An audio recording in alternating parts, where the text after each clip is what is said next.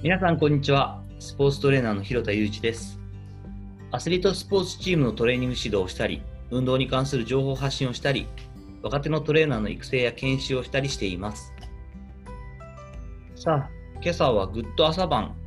今朝はだって、今朝だけでもすごい気温が下がってきて、朝晩が随分涼しくなってきましたね。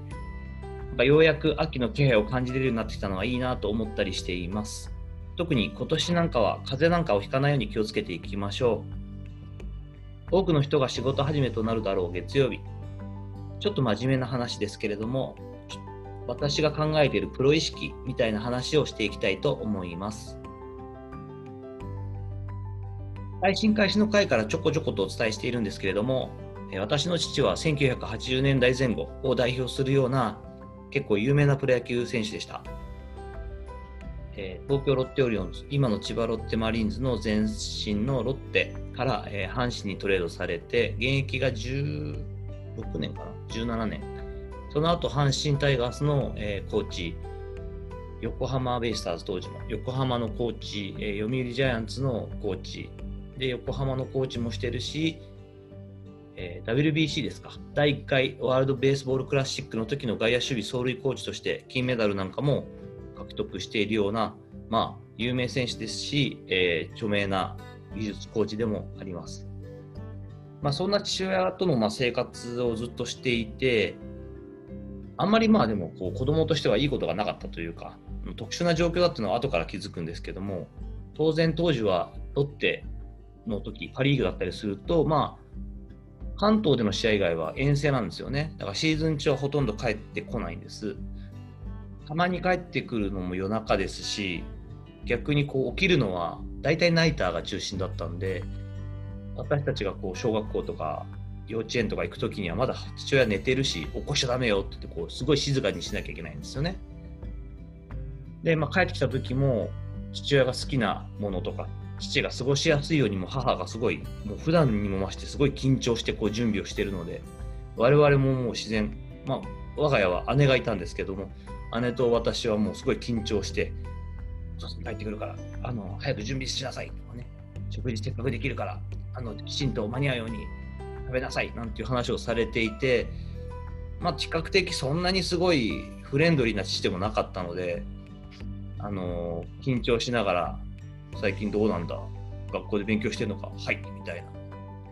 油断するとこう敬語で喋っちゃうような、そんな関係でしたね。だからまあ正直こう父親が帰ってくる日っていうのはこう憂鬱で、早く3連戦終わらないかなみたいなことも思ったりもしていました。ナイター、公式戦のナイターから帰ってくると、多分父親が帰ってくるのは11時半とかだったのかな、12時とかで、で夜遅く、多分そのまま、今考えたら、まあ結構な緊張感の中で試合をしたりしているので、すぐには寝れないんでしょうね。もう自分でこうウイスキーとかをこう水割りで作って、なんかこうずっと真っ暗にしたテレビ中でこうテレビをつけて昔のこう白黒映画とかをずっと見て多分寝てるのが1時とか2時とかだったんじゃないかなと思いますがすごい気使ってましたけどトイレに立ちたいけどなんか父親が夜にこう一人でこうウイスキー飲みながら映画を見てると。でこれ邪魔しちゃいけないんだなと子供心にも分かるので、まあ、ちょっとおしっこ我慢して寝るとかねそんな生活だったような気がします。当時はまだまだ古いので、あの村田兆治さん、父と同じチームにいた村田兆治さんっていうあの有名なピッチャーが、初めて肘にこうメスを、えー、と上部博士かに、もう肘当時は肘にこうメスを入れたらこう引退とか言われた時代に大きな手術をして、そこからアイシングっていうのをされ始めるんですけど、まだまだ1980年代前後って日本の中でもこうアイシングっていう文化がなくて、父なんかとたまにこう遊んでもらう、オフに遊んでもらう時とかでも、こう温水プールとかこうプールに行きたいって言っても、父親は絶対に入らなかったんですよね。当時はこう体をプロ野球選手は冷やしちゃいけないなんていうふうに言われていて、もうほとんどその水より冷たいものに入るなんてことは考えられないという時代だったので、で、まあそんなことも徹底しつつですし、すごい、ものすごい匂いのあの湿布薬みたいのをこうチームに所属するトレーナーさんからいただいてきて、こう塗り込むっていうかね、こうべっちゃべちゃに塗り込むようなこうことして、まあ、それなりにこう当時としてはこう目いっぱいのケアだと思うんですけど、そんな風にこう父は過ごしているような状態でした。で、まあ、そんな生活を公式戦の時は特にしてる状態の父親だったんですけれども私が多分小学校3年生かな4年生の時に夜にこうじっとこう目が覚めたんですねそうすると多分父親が起きていていつも通りそのお酒をちょっと飲みながらテレビを見てたと思うんですけど父がこうガチャッとこう外に出ようとしているこう気配を感じたんですね。でまあ、ちょっと邪魔しちゃいけないなと思いつつも多分玄関先にバットがあってバットを持って出ていく姿を僕は見たので多分こう好奇心も手伝って父がこう、まあ、多分バットを持ってかねバット振りに行くんだろうなと思いながらもなんとなくこう好奇心でこう後から追っかけたんですよね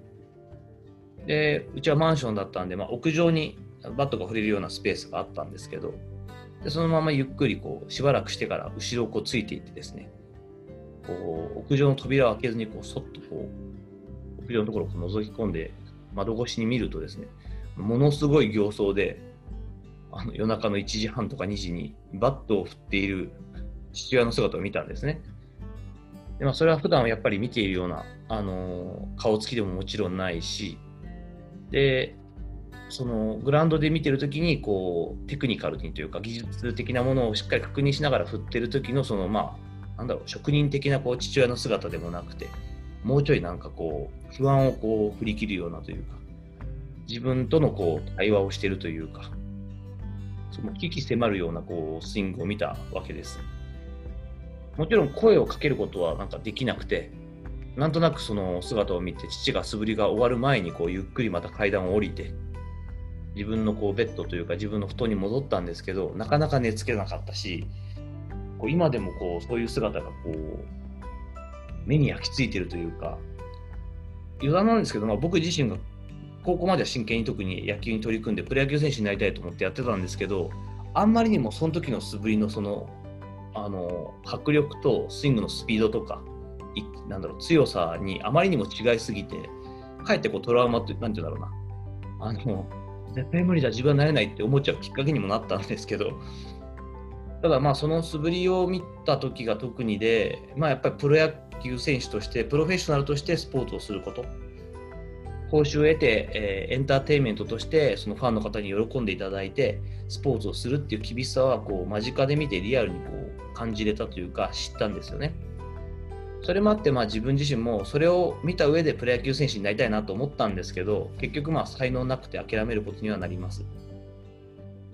野球自体は諦めたんですけどその中でこう、まあ、プロフェッショナルである仕事というかプロとしての仕事求められる仕事とその姿勢プロの姿勢っていうのに自分はなんか惹かれていって結局このスポーツに携わる仕事として今の、ま、ストレングスコンディショニングっていうトレーニングの専門家でそういう仕事にのめり込んでいってっていうことなんですけどまあ、今もう44になりましたし仕事を始めて大体約20年近くスポーツに関わって仕事をしてるんですけど今でも原点のその気持ちはあんまり変わらないんですよね。やっぱりこう知らないことはまだまだあるし、まあ、ずっと現役でいる限りはこう足りないんですけど勉強は続くんですけど、まあ、覚悟やあり方っていうその部分を大事にする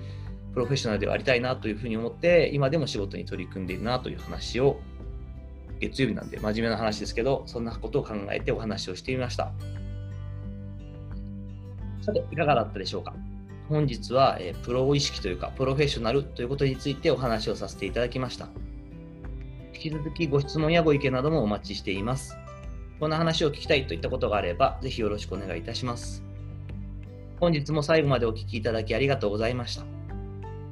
この後も充実した時間をお過ごしください。それではまたお会いしましょう。広田裕二でした。